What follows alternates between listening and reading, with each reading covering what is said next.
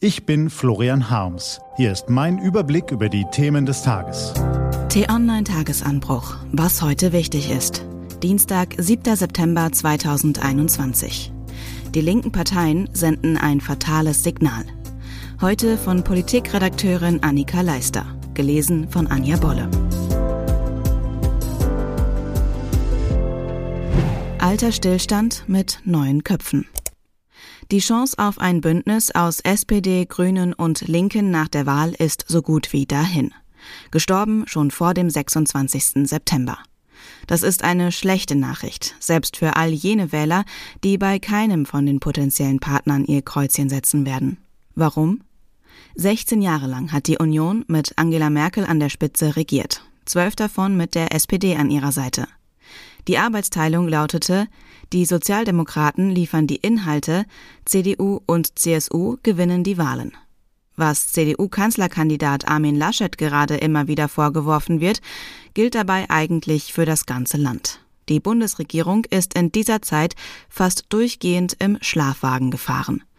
Bitte keine Experimente, nur keine allzu großen Veränderungen. Diesen Auftrag konnte Angela Merkel aus den Wahlergebnissen ziehen. Wenn man so will, hat Merkel die Deutschen die ganze Zeit dösen lassen.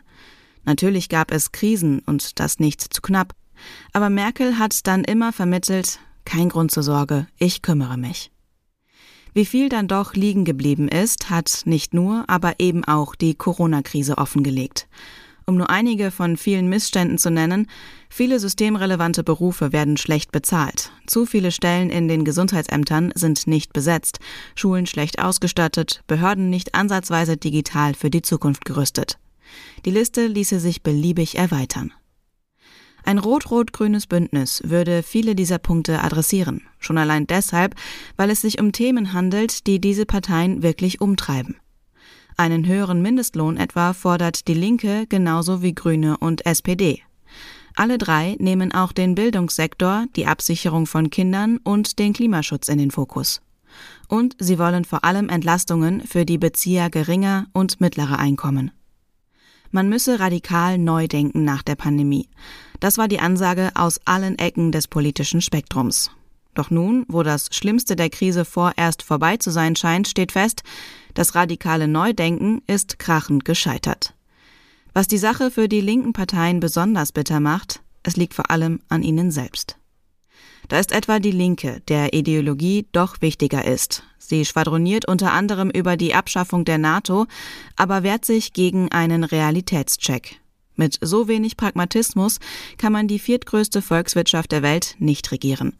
Da hilft es auch wenig, wenn sich die Partei wie am Montag mit einem Sofortprogramm für eine Regierung mit SPD und Grünen bewirbt. Denn klar wurde bei aller Symbolik in den letzten Tagen auch, von manchen unrealistischen Vorstellungen wie der Forderung nach einem Aus für Auslandseinsätze der Bundeswehr wird sie sich am Ende mit großer Sicherheit nicht trennen.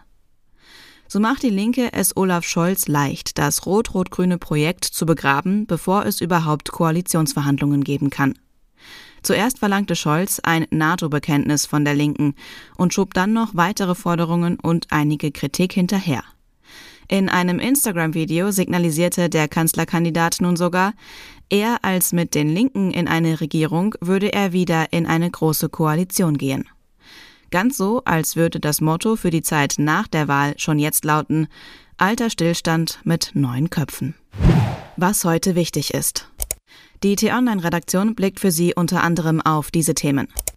Der Bundestag tagt heute vermutlich zum letzten Mal vor der Wahl am 26. September. Auf der Tagesordnung stehen unter anderem eine Debatte über neue Parameter für Corona-Maßnahmen und ein Beschluss, ob der Arbeitgeber den Impfstatus von Beschäftigten erfragen darf.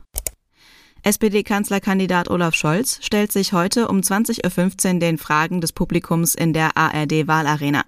Annalena Baerbock war schon tags zuvor im Kreuzverhör und spricht heute Nachmittag zum Thema beste Bildung, begleitet von der Berliner Spitzenkandidatin Bettina Jarasch und Schauspielerin Nora Tschirner. Und Bundespräsident Frank-Walter Steinmeier reist für drei Tage nach Schweden. Neben einem Treffen mit dem schwedischen Ministerpräsidenten und der Oberbürgermeisterin von Stockholm stehen die Einweihung des höchsten aus Holz gebauten Gebäudes in Europa auf dem Programm sowie Gespräche mit Wirtschaftsvertretern zu den Themen Wasserstoff und Batterietechnologie. Das war der T-Online-Tagesanbruch vom 7. September 2021, produziert vom Online-Radio- und Podcast-Anbieter Detektor FM. Immer um kurz nach sechs am Morgen zum Start in den Tag. Ich wünsche Ihnen einen frohen Tag. Ihr Florian Harms.